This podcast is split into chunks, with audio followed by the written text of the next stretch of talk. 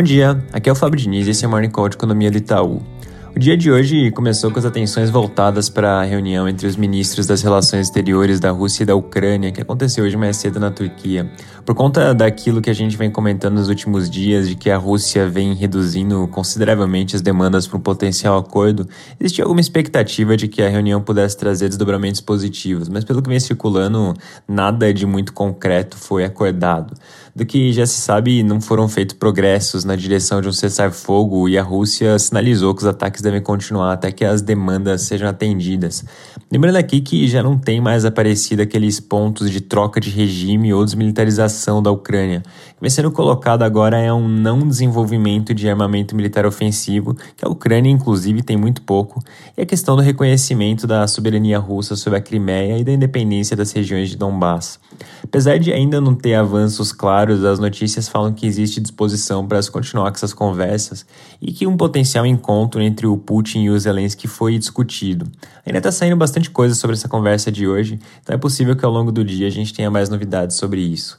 Na parte de dados, hoje sai a inflação do consumidor nos Estados Unidos. O núcleo deve vir com alta de 0,5% em fevereiro, que se traduz num aumento de 6,5% em 12 meses. Já o índice cheio deve subir 0,9%, levando a leitura anual para 8%.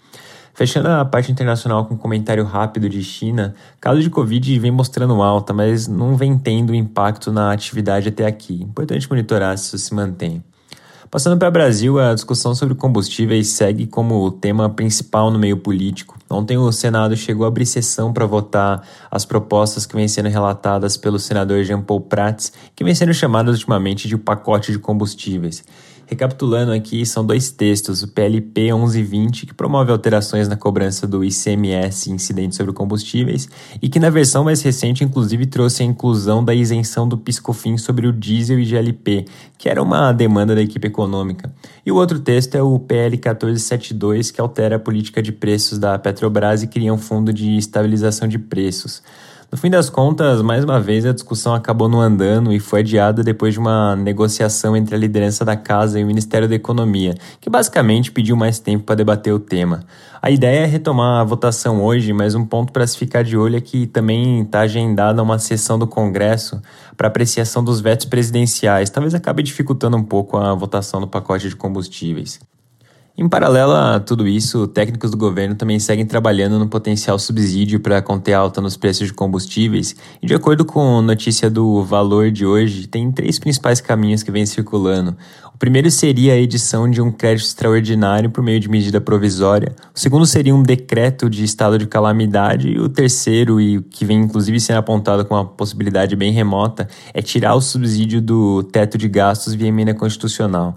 Mais detalhes sobre essa discussão toda devem ser divulgados nos próximos dias.